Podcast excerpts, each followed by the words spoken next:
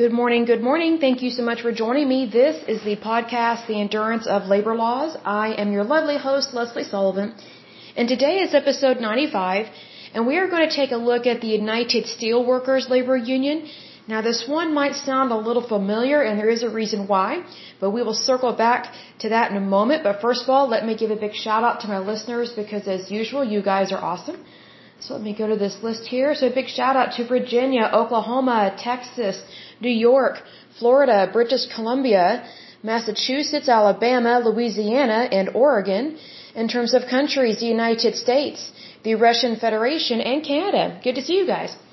Okay, so this one is going to sound familiar because this one, their predecessor is Amalgamated Association of Iron and Steelworkers.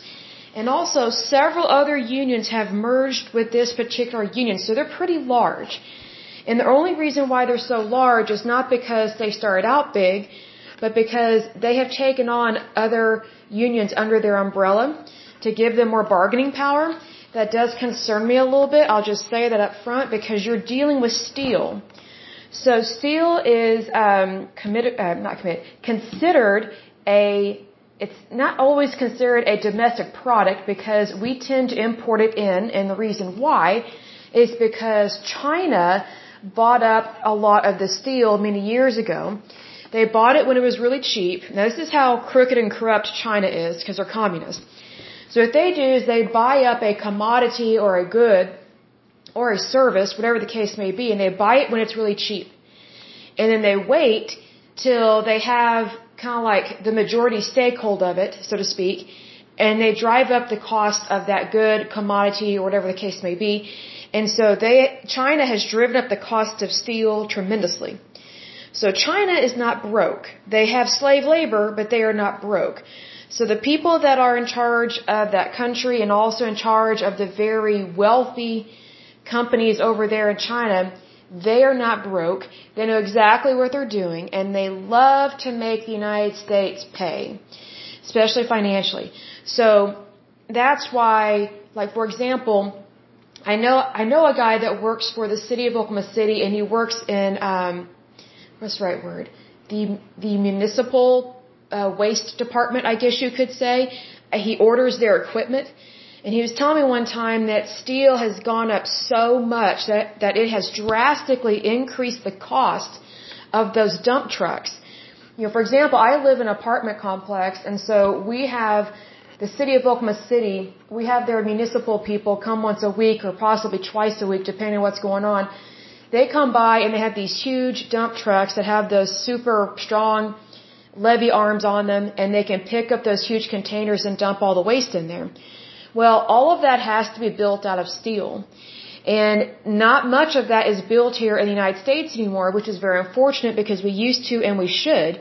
Well, the reason why it is like that now, and it's costing you and I money. So just because you and I may not be in the business of steel, we still pay the price of that good through services. So just think about how, how expensive your utility bills are and how much, like for example, cars cost and things like that. Well, that's made out of steel. So, but anyway, this guy was telling me that the the dump trucks that he has to purchase, they go through those probably every three to five years because they're used repetitively. Well, just imagine how much that costs if the price of those very industrial trucks doubles or triples almost every few years. Well, that's what's been happening with the with the price of steel. So not only do we have to deal with China uh, manipulating our market in terms of steel, but we also have to deal with labor unions. Now, labor unions, this one's really large, and that's what concerns me is that it's really large. They are Democrat. They give a lot of money to um, Democratic candidates, and they also endorse a lot of uh, Democrat campaigns, which again I don't agree with because I think that's I don't think that's appropriate for a labor union to do that. I think if someone wants to endorse somebody privately or just on their own, that's great. Go right ahead. You know, we have freedom of speech here and you, you have a right to endorse whoever you want as a citizen of the United States. However, when you are a organization like this that deals with employment and deals with labor laws, it's not appropriate to endorse either candidate, whether it's Democrat or Republican. I would still have a problem with that. Um, because here's the thing, if you have a labor union, let's say this labor union, although they don't do this, but let's say, for example, the United Steelworkers, let's say that they only endorse Republican candidates and they give them millions of dollars to their campaign. Now, I have no doubt the Democrats and the crazy nutbag liberals would go ape over that and say, see, that's how Republicans are. They're into big business. They're getting all these donors to give them a lot of money. Well, if that's how they're looking at it in regards to Republicans, which it is how they look at, then they need to look at it the same way when someone is giving them money. That it's showing favoritism or nepotism. You know, one thing that's really sad about the Democratic Party is that they only look at things one way for the most part, especially the more liberal they get. Because we do have some moderates in the Democratic Party, but they are few and far between these days, which is very unfortunate. Because I miss my, I miss my, my normal Democrats. I miss them. Now they're they're just so many extremists, and it's just, it's very sad. Because I'm like, where did all the normal people go that used to be in the Democratic Party? But anyway, um, whenever you see any kind of equipment get really high in price and it's made out of steel, you need to go to the root cause of that. And the root cause of that, I think it goes back, my personal opinion goes back to the fair, uh, the fair trade agreement. And um, that goes back to President Bill Clinton, where he made it so that we could have a bunch of goods made in other countries instead of stuff being made here in the United States. So that's why we have so many cheap, inferior goods that are made in other countries and then are sold here in the United States. Whereas, you know, back in the day, almost everything that we had here in the United States was made here in the United States. The only time you had a product that was made in another country was if it was a rare item like an antique or like a, you know, some type of vehicle like a Porsche or something. Like it, you know, it would be like if a country or a certain town or city in a country specialized in a particular type of good or something. You know, like Germans, they specialize in very fancy and very fast cars. You know, I, I get that, but should we be having China make all of our goods? You know, like all all of our what do you call it, appliances and things like that? No, we should not. Things like that used to be made here in the United States, so we had more jobs here in the United States, but President Bill Clinton signed that fair trade agreement or something and and you know, since then jobs have just gone to other countries like crazy. So that's the number one reason why so many Americans have been unemployed for so long. And also this is one reason why certain goods, the quality has gone down and why the cost has gone up because you have crooked countries like China that buy up all of one particular good and then drastically increase the price. So they create a monopoly basically. So what the United States has missed out on is calling countries out on this that when they create unfair marketing schemes and they create monopolies within the economy and that that punishes you and me especially you know with our paychecks because you and I are the ones that are paying for this stuff so just remember that you know, if you're for jobs being sent overseas, you're shooting yourself in the foot. If you're for countries like China buying up all these goods, you know, you're shooting yourself in the foot because all they're going to do is up the price. They have every right to do that. They have every right to do that, but it's not, it's not fair trade. It's because it's not fair to do that. You know, they are very, well, they're just very greedy. You know, people, you know, often think that communists, oh, they care about people just like supposedly fascists do, they don't. Um, they are just as greedy as anybody else, but they try and make it seem like, oh, it's bad to be rich. And it's like, well, if it's bad to be rich, how come communists and fascists, especially communists, they give themselves permission to legally steal from people and to be wealthy? Because the higher ups in the Chinese government and, and the Communist Party, they are not poor. They are some of the richest people in their country. It's just they may they may hide their wealth and hide it really well.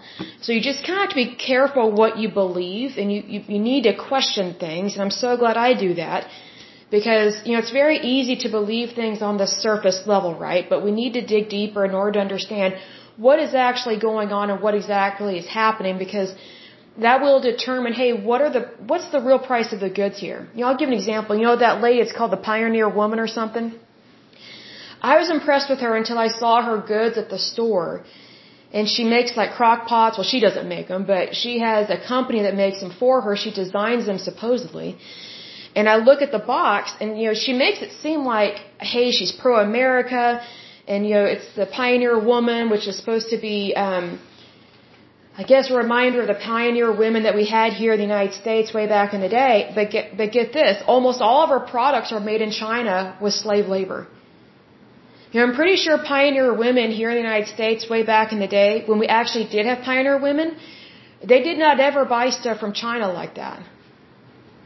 They bought stuff here locally within the United States, usually within their their their town, you know, where they would go to buy goods and things like that. If not, have a blacksmith or someone in their city or town that made the stuff that they needed.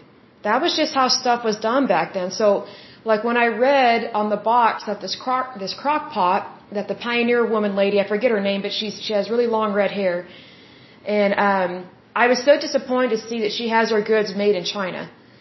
Because I was like, oh, so you're making it seem like you care about the United States, but you're not even creating jobs here in the United States, but yet you're claiming to be, you know, pro pioneer woman and you're claiming to be American. I'm like, you know, I don't believe that.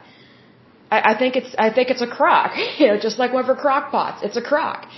Because I would be way more impressed and I probably would have purchased her products if she had kept them here in the United States and actually given people an opportunity to work for her and to earn a living, you know, to provide for their families because she puts on the whole, I'm, I'm holier than thou, I'm a Christian, I'm an American, um, you know, we should provide for our families. Well, she, she's not helping to provide employment for people here in the United States. She's enabling a communist country and she's enabling slave labor. I have a big problem with that. I think that's hypocritical. Like, I, that's one thing I don't like about people that that make it seem like they're pro-America, but they're really not. They just want to live high off the hog at any expense. And she's doing it at any expense by having her goods made in China and then sell them here to, to the people here in the United States. But yet we're just paying for slave labor overseas. I don't think that's right. The United States abolished slavery in the United States a long time ago, so why are we doing business with anyone that proactively has slave labor? Well, she does it for the money. Well, you know what? That's not the American way, and that's not the Christian way. My personal opinion is that she should put her money where her mouth is and bring those jobs back here to the United States. Another company that has let me down, I'll give this as a little, you know, two for one special, is Scentsy. I used to sell Scentsy. It's the original wickless candle. And initially, all their stuff was made here in the United States, and it was great. It was a great company. You know, you got paid well. It was it was it was amazing goods, and plus you got to meet people from all over the United States at these conventions. Well, guess what? At some point, they started having their goods made in China. Why? Because it's cheap, and the higher ups can make more money. So they're charging you forty to seventy-five dollars for one little wickless candle holder thing that, you know, burns wax or melts wax, when you know what, that's real expensive. See, here's the thing. If it's costing you $45 for one of those contraptions that melts wax and it emits a fragrance into the air, if it costs $45 a whack, but they're having it made in China, that means it's probably only costing 5 or $10. But yet, you and I, the worker, are not making that money. The higher ups are making that huge chunk of change off that stuff that's being made in China. Whereas when it was all made here in the United States, the workers, the people that actually made that product, actually made really good money because they had really good jobs and could provide for their families. And then people like me, they got to sell their product. We knew that the product was being made in the United States, and th there's just a difference. You know, like when, when you know the quality of the good, you're willing to pay more for it. But whenever I see that something costs a certain price point, and I'm like, that's kind of high, but where is it made? You know, I kind of justify it. You know, if it's made in the United States, and prior to COVID-19, if something was made in Italy, I would pay the price for it. I would, I would pay for it. I didn't mind paying a higher price point because I knew the quality of the good. But if I see that's made in China or even Vietnam, but especially China, I'm not going to pay that kind of money for it because I know it didn't cost that much to make. So, you know, I don't buy as much stuff as I used to. You know, if anything, I'm saving money. But here's the thing. It really disappoints me when American companies excuse me, they make it seem like they're pro-America, but they're really not. They're just pro-money. Well, that's greed. Love of money is wrong. And, you know, that's, that's in the Bible. I mean, money is not the root of all evil. It's the love of money that is the root of all evil. Because take a look at it this way. You know, like, for example, the pioneer woman. Um, and again, I can't think of her name off the top of my head. But, um,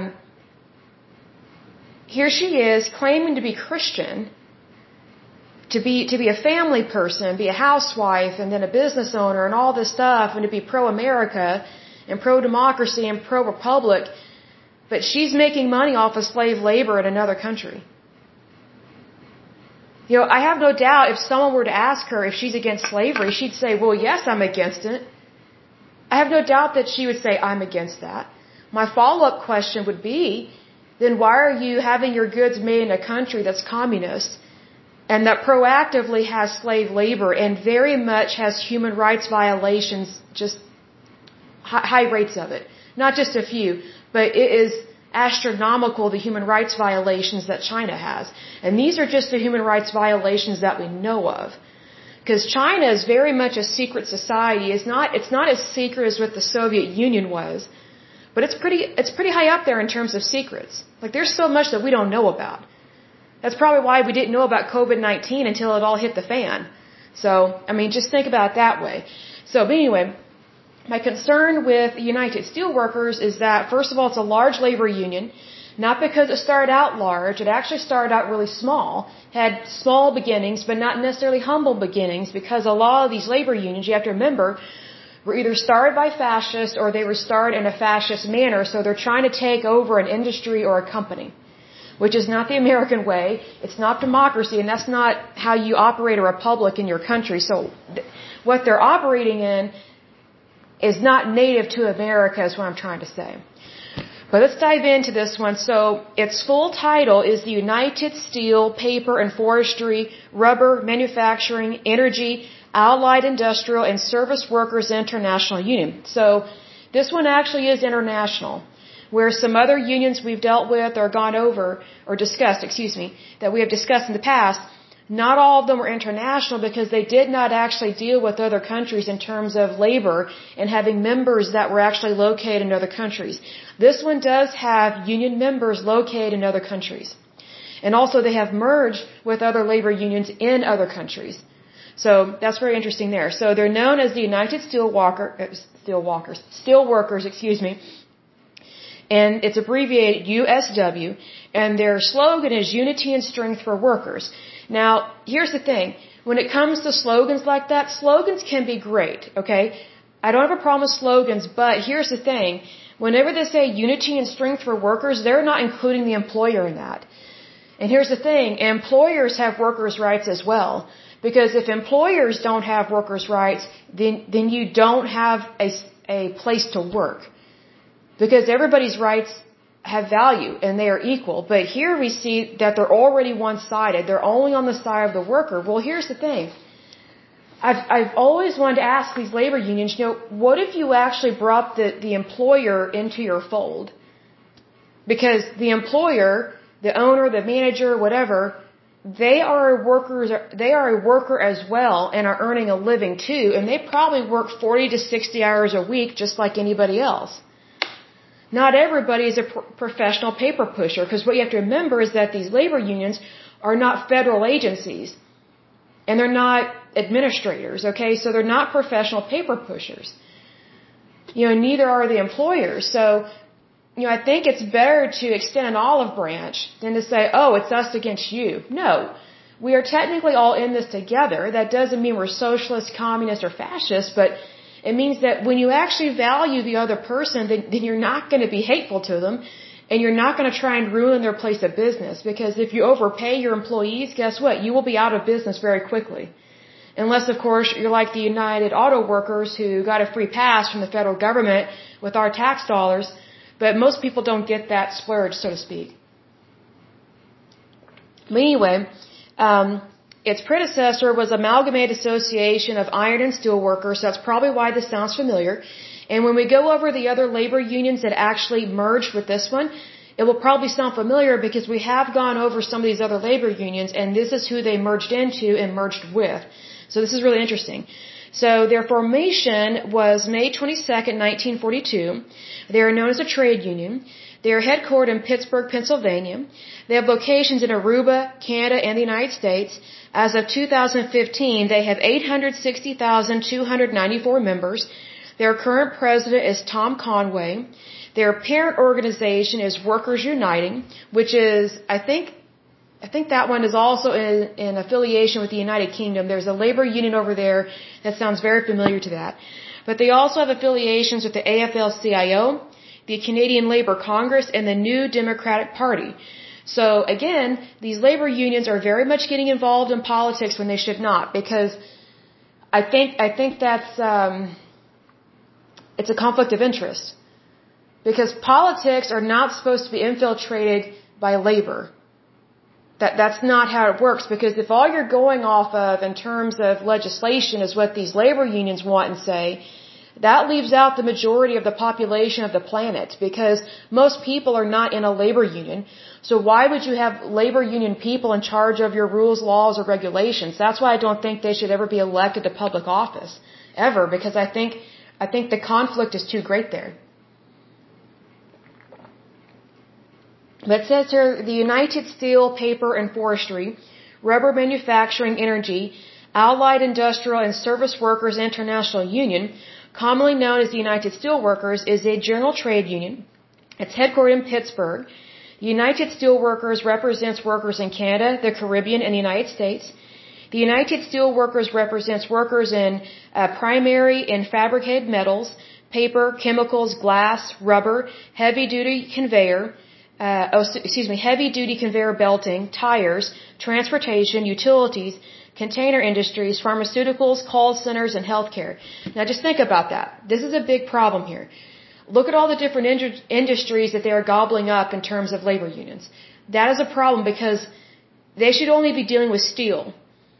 They should not be dealing with all this other stuff. All they're doing is just trying to get membership. And mind you, they have over, little over 850,000 members in their union hardly any of them have to deal with steel. The majority of them are in other industries. So obviously it's not to protect or, pr- or to promote the steel industry. It's for political power. That's where my concern is with this. It says United Steelworkers is currently affiliated with AFL-CIO in the United States and the Canadian Labour Congress, also known as CLC in Canada. On July 2nd, 2008, the United Steelworkers signed an agreement to merge with the United Kingdom and Ireland-based union Unite to form a new global union entity called Workers Uniting, hence the parent organization for this one, which is concerning to me because both Ireland and the United Kingdom are socialists, and Ireland has been trying to fight that for a long time, and I feel sorry for them. One of the things that they've been having to fight, their socialist country, is about uh, their socialized medicine because socialized medicine does not take care of people. The only thing it really wants to pay for is antibiotics and birth control. Maybe abortions, but for sure uh, antibiotics and birth control. But anything outside of that, it doesn't really want to pay for. Well, anything outside of that is usually pretty serious. So just look at it this way: if if you have a um, a type of healthcare plan that only wants to pay for stuff that's over the counter, but then doesn't want to be there for you when things get serious, then what's the point of paying for that health care plan? That's what it's like. And what people don't realize is that with socialized medicine, everybody pays for it because it's coming out of your taxes. Um, I think a lot of people are stupid if they think that only the rich pay for it and oh, the rich deserve to pay for it. You know, they don't need all that money. I'm like, really? So you think that someone that's rich deserves to be punished by overtaxation and you think that they should be financially responsible for everybody's health care and you're stupid enough to think that you're not paying for it. Like if you're poor or middle class, let me tell you something, don't be stupid. This sounds harsh, but it's true. Don't be stupid. You are paying for socialized medicine. You know, technically the United States has had socialized medicine to like the, since like the 1960s when Medicare and Medicaid and Social Security came about.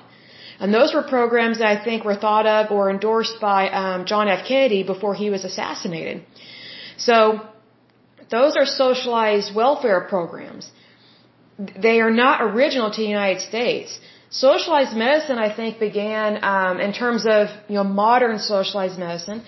Um, I think it started in the 1950s in the United Kingdom because they went from being conservative and they slowly got more and more liberal. Like it, it didn't just drop out of the sky that socialized medicine just appeared. It was over time. And so the way that happens is, is that the government over time slowly takes over different industries just like these labor unions are doing. They're slowly taking over different labor industries and different, different work environments so that they can take it completely over and decide what they want to do when they have no business taking it over. They have no right making any kind of decision in something that they did not create and cannot manage well. That's the problem. So in terms of the history of this union, it says the USW was established May 22, 1942 in Cleveland, Ohio through the Congress of Industrial Organizations, also known as CIO, by a convention of representatives from the Amalgamated Association of Iron, Steel, and Tin Workers and the Steel Workers Organizing Committee after almost six years of divisive struggles to create a new union of steelworkers. You know, we need to remember that there were turf battles back then. They're probably still having them, but one of the reasons why they merge with people is so they no longer have turf battles and also so they can go after um, different employers to try and get more money out of them and not always in the nicest way. Because remember, they're basically fascists.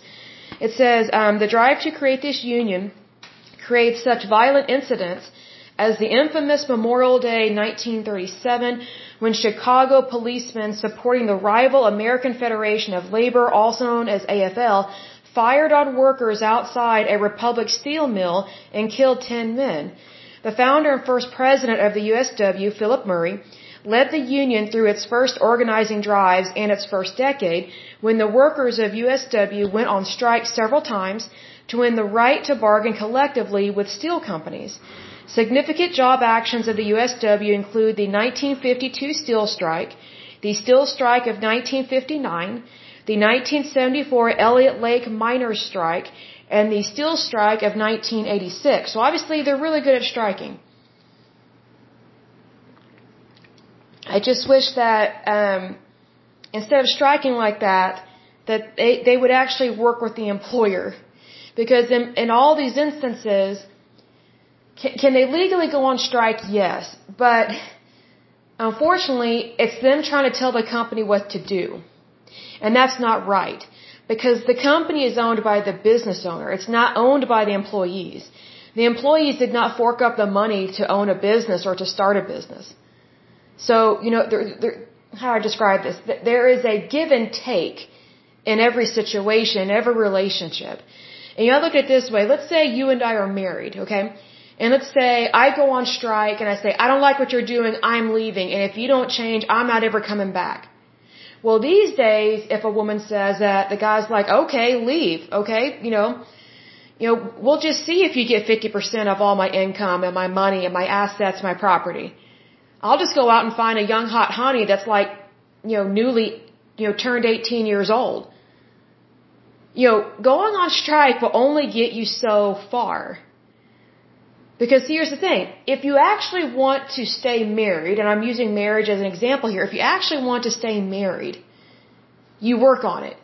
You don't go on strike. You don't make unrealistic demands. And I'll, I'll give an example. Like one thing I can't stand about money grabbing women, and there are money grabbing women out there. They're called gold diggers.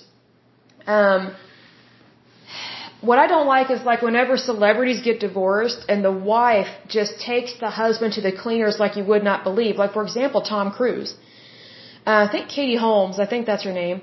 She get she gets paid so much in alimony, it's unbelievable. It's it's shocking to me. I think Tom Cruise is going to have to work every day of his life till he's like 152. I mean, seriously. I feel sorry for the man because just because someone gets divorced, that doesn't mean your your significant other or the person you're married to gets thousands upon thousands upon thousands of dollars every month from you. That's not right. You know, when the marriage is over, it's over. But one of the reasons why, you know, these movie stars, particularly the wives, why they're getting so much money is because they pop out a baby or two. It's like, you know, I don't believe that a baby costs $10,000 a month to raise. Because if it really costs that much, then you know, social welfare programs are really missing the mark on that. And also so are just regular everyday family people.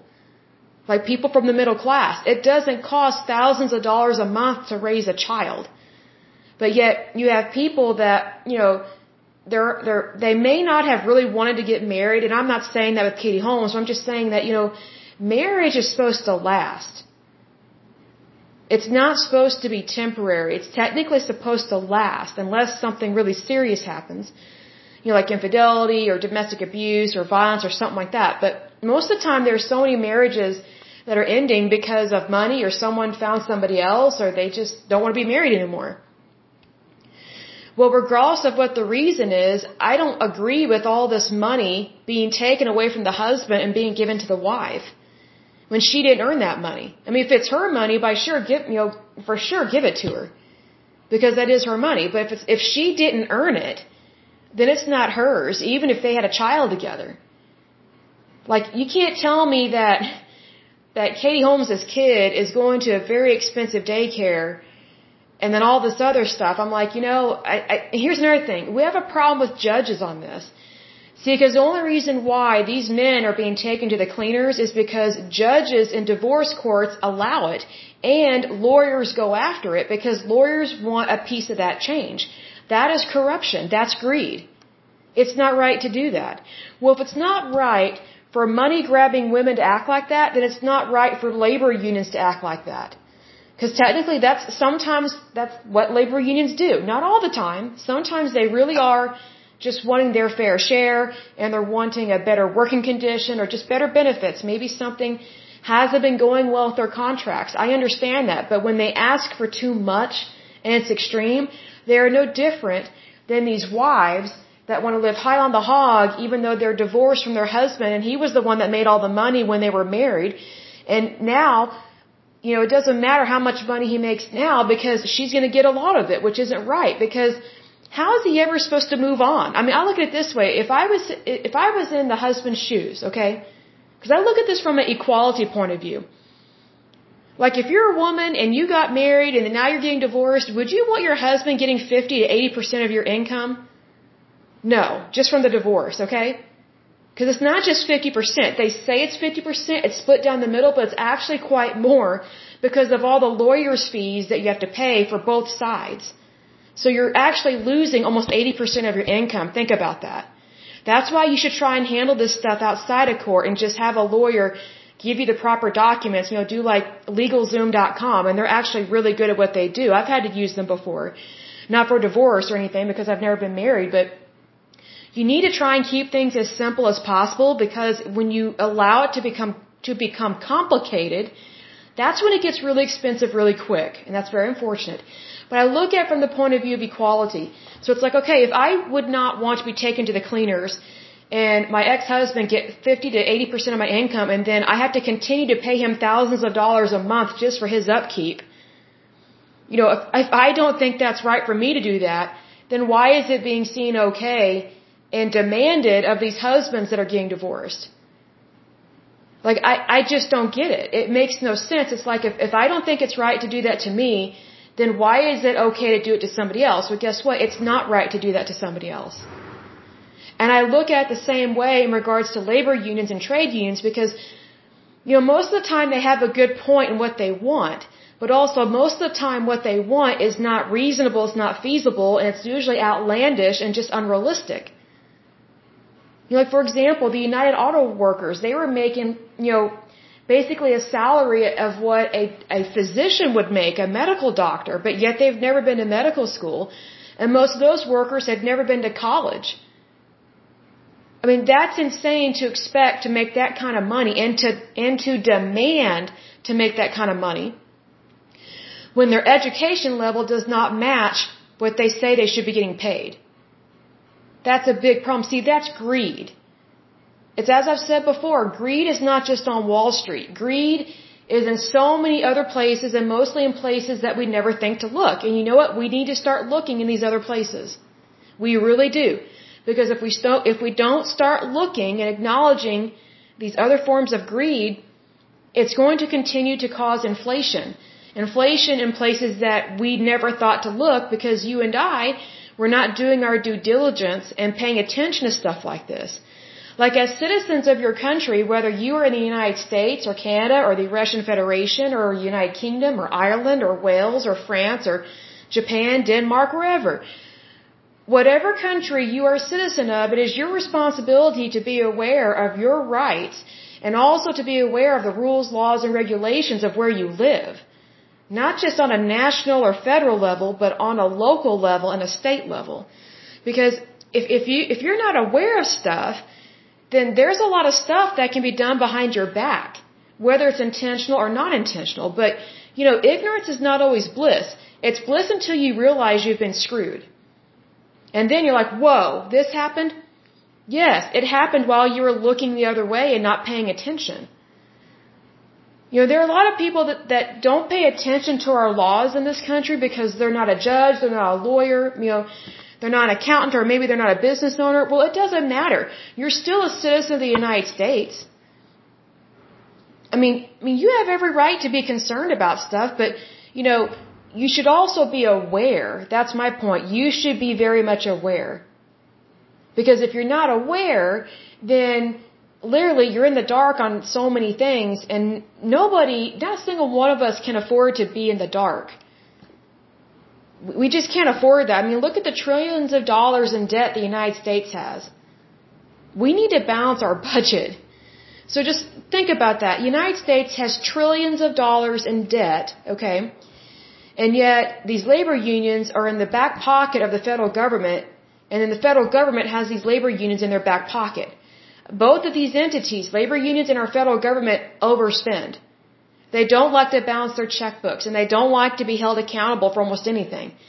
That's a big problem. It's like a spoiled, rotten little kid throwing a fit on aisle seven at Toys R Us yet again.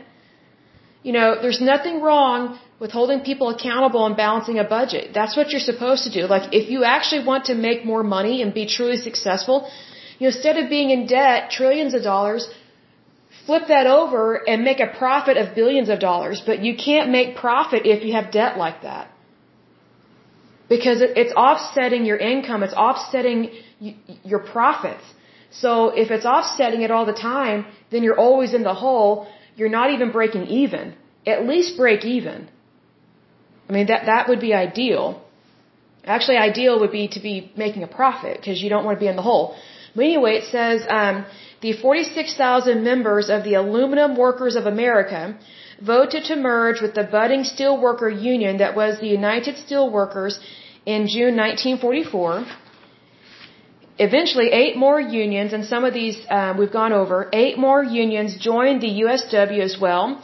The International Union of Mine, Mill, and Mine, Mill, and Smelter Workers, the United Stone and Allied Product Workers of America, District 50, the Allied and Technical Workers of America, the Upholsterers International Union of North America, the United Rubber, Cork, Linoleum, and Plastic Workers of America, the Aluminum, Brick, and Glass Workers Union, the Canadian Division of the Transportation Communications International Union, and the American Flint Glass Workers Union.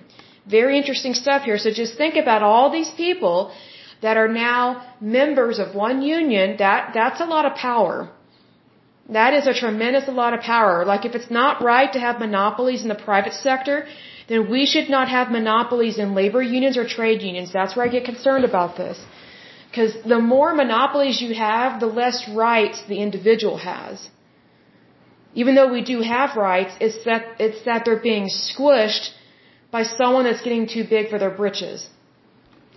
So it says in June 2004, the USW announced a merger with the 50,000 member Industrial Wood and Allied Workers of Canada, a major Canadian forestry workers union. In 2005, it then announced an even larger merger with the Paper, Allied Industrial, Chemical, and Energy Workers International Union, also known as PACE, P-A-C-E. In September 2006, the Independent Oil Workers Union of Aruba, which represents refinery workers on the Caribbean island of Aruba, affiliated with the United Steelworkers, becoming the first USW union locale, uh, locale, excuse me, outside of the United States, including Puerto Rico and the U.S. Virgin Islands and Canada. In, in April 2005, the USW and the Alliance of Canadian Cinema, Television, and Radio Artists announced that they had formed a strategic alliance to take on the globalization of the culture industry and to address a range of common issues. Now, here's the thing. I don't believe that that's why they merged or why they have a strategic alliance. It has nothing to do with steelworkers. It has nothing to do with steel. It's about controlling industries that they should not be controlling, and it's also controlling legislation. That's a big problem. Like their intention is right there in black and white.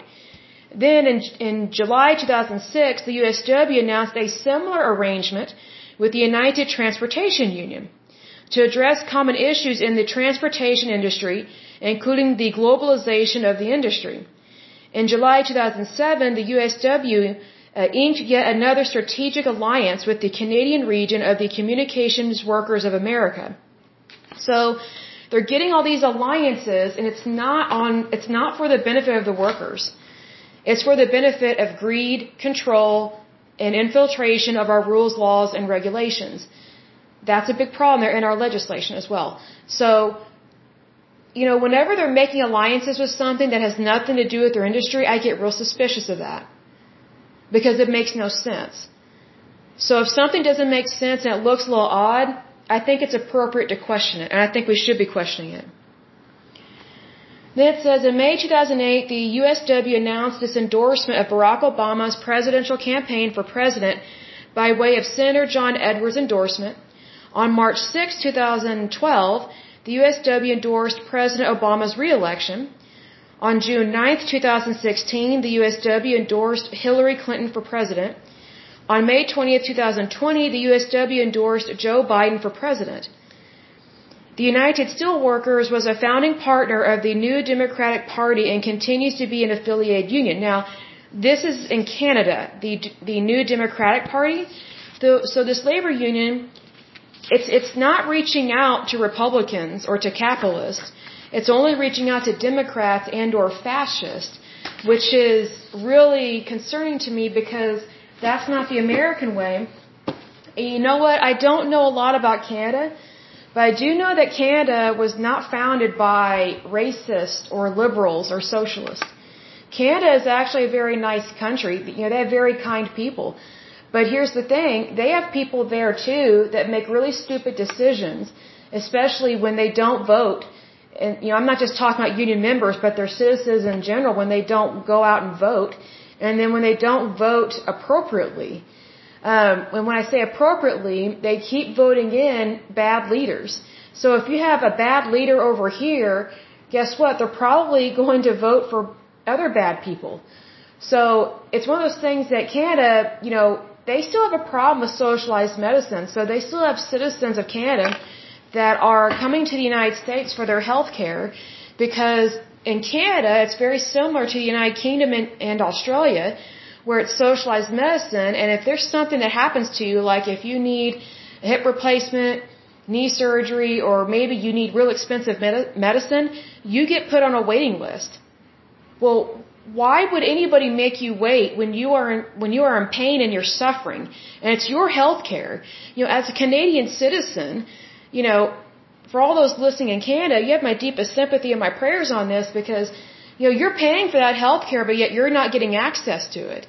And, you know, you might say, and I've, I've met some Canadians that have said this to me, they're like, well, here's the thing. If you're young and healthy, it's fine. Or even if you're older and healthy, it's fine. You know, but if you have health problems, then you have to purchase additional health insurance, which is expensive. I'm like, that's the problem. You're already paying for health insurance. You're paying for socialized medicine, which is distributed by your government, and they're not even distributing it, they are withholding it. Because they want to weed out the weak. So here's the thing if you live in Canada and some of these other countries are socialist, you're already paying for health care, but then if you want even better health care that you should have access to, then you have to purchase it privately.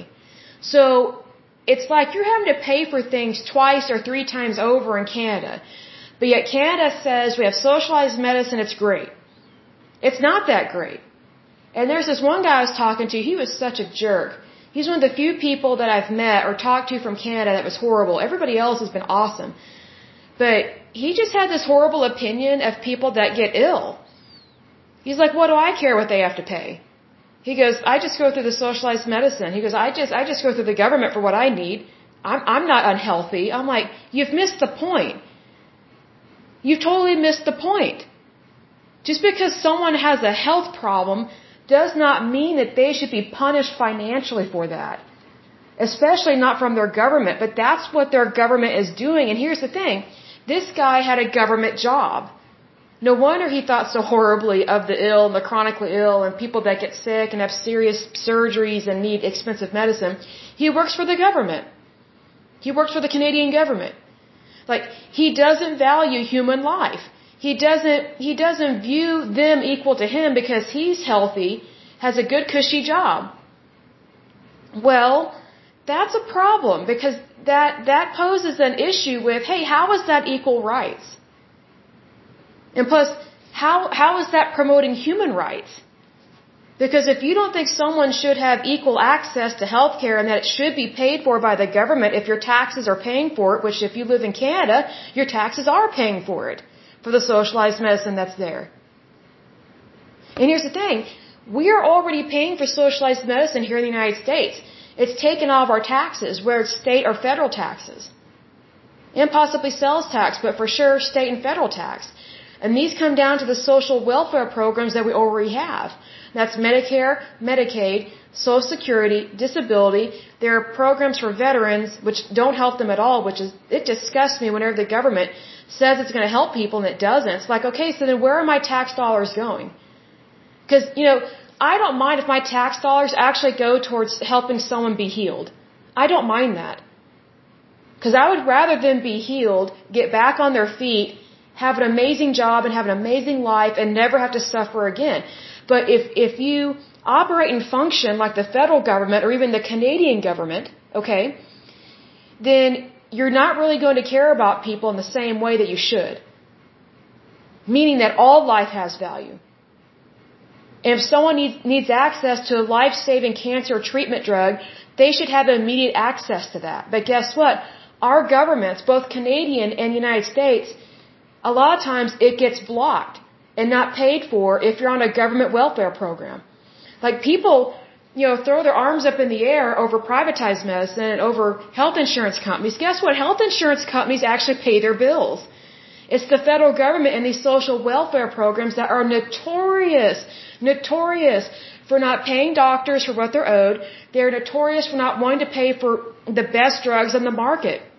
That's why on Medicare and Medicaid, but especially Medicare, if you're a senior citizen, you're not getting the best medication that there is on, that there is on the market, and that's horrible because you've been lied to. I kind of feel sorry for the baby boomers because a lot of them were Democrats way back in the day, and I don't know if a lot of them are still Democrats today, but regardless of what party they're in, back in the day, a lot of them were Democrats, and a lot of them voted for Jimmy Carter, uh, who was a horrible president, and um, just totally mismanaged the United States. I mean, just incompetent to the extreme. Anyway, um, here's the thing. There were so many promises that the Democratic Party made way back in, in the 60s, even further back. They have not followed through on their promises, but yet they expected people to vote for them and say, hey, we want to help people. We want to have this war on poverty. We're going to get rid of poverty. Guess what? Poverty is a part of our planet. It just is. There's no way to make sure that everybody has a job and is not poor. Because it is also dependent upon the individual and their circumstances. Sometimes the person can be a good, hard-working individual. They can be making really good money, but guess what? A catastrophe can hit. And them and their family are forced into poverty because of their situation. So poverty happens. I'm not saying we should be okay with it and we shouldn't try and combat it, but here's the thing. You cannot combat poverty by socialized anything by, by socialized medicine or, or welfare programs. The government is not the answer. We, the people, are the answer. Because it's the people that create jobs. It's not the government, and it's not these labor unions. See, what, what is really disappointing about these labor unions is that there are so many things I agree with them on. But there's so many things I greatly disagree with them on, And it's because they try and act like they're better than the employer and they know more than the, than the employer. I'm like, you are not a business owner. The name of the business, you know, how to describe this? The business is not in your name, it's in the owner's name. You're not the one who's paying the property tax, it's the business owner. You're not the one who has to get all these permits and licenses. It's the business owner that has to do that. The business owner is taking on the burden of all that financially. It's not you, the worker, it's the business owner. But unfortunately, with these labor unions, they make it seem like it's just all about the worker. Guess what? If you make it all about one side, then it's one sided.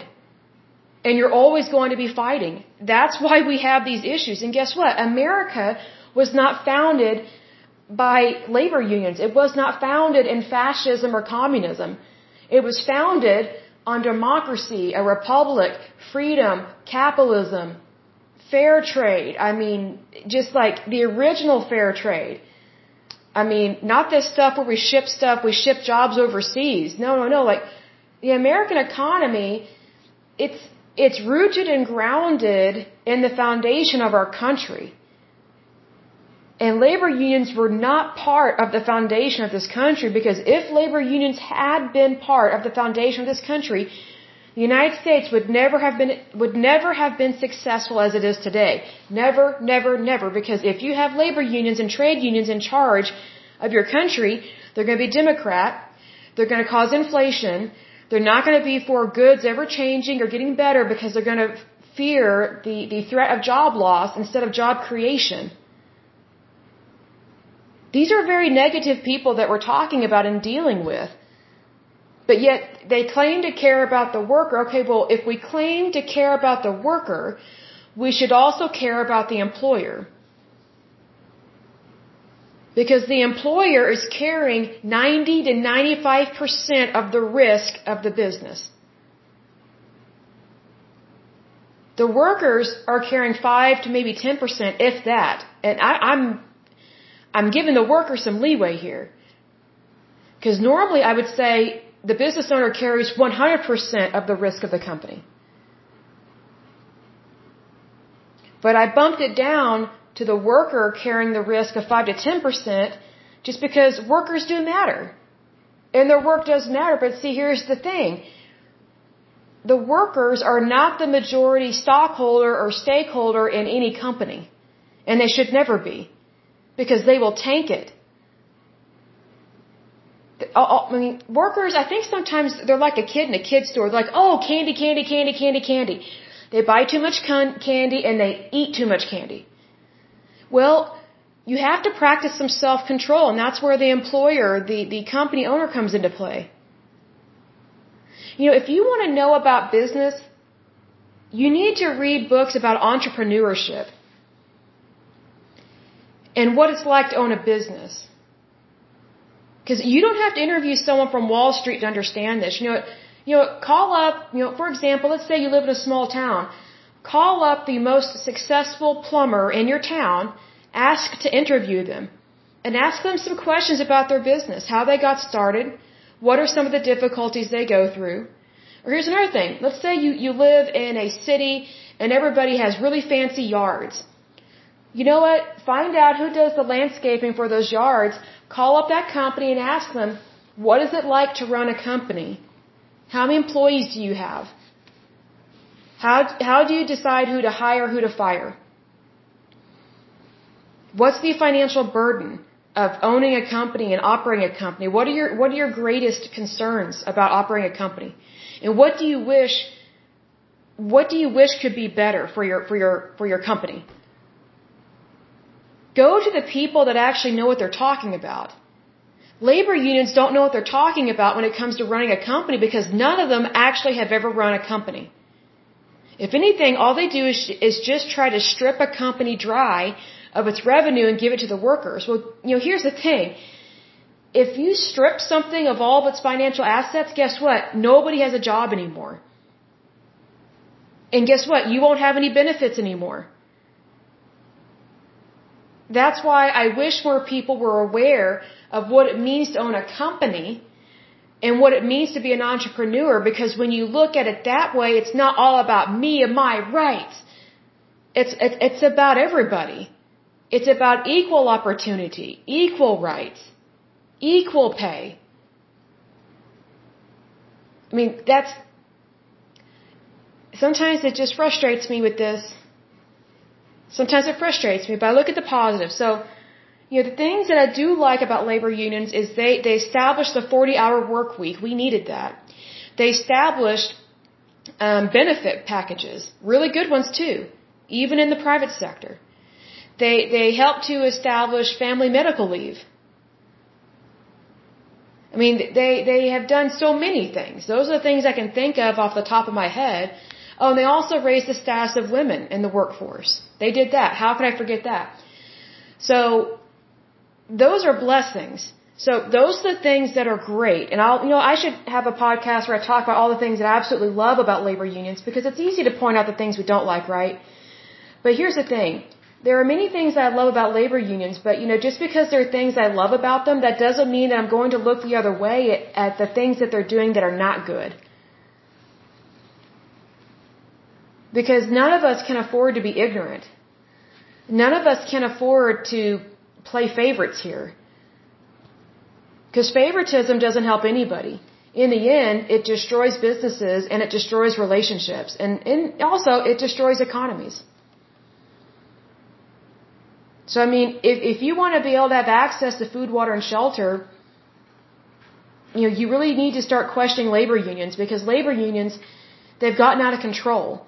I liked them when they were just basic labor unions and they really focused on all individuals. Not just the few, but whenever they started pulling this whole my union's better than your union stuff and had violent protests and, you know, were killing each other, I'm just like, you really missed the mark. you totally missed the mark.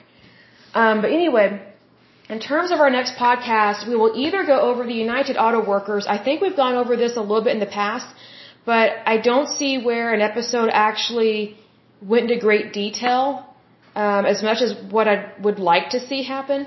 Um, it's just that it always comes up in my mind because it's a very interesting labor union. Or we might go over the Superfund sites in the state of Kentucky. And Kentucky is a very beautiful country. Or country. Sorry, state. My apologies. uh, Kentucky is, is not a country. It is a state. My apologies. But you know, it, it is it is a beautiful place to visit. But anyway, um, until next time, I pray that you guys are happy, healthy, and whole. That you have a wonderful day and a wonderful week. Thank you so much. Bye bye.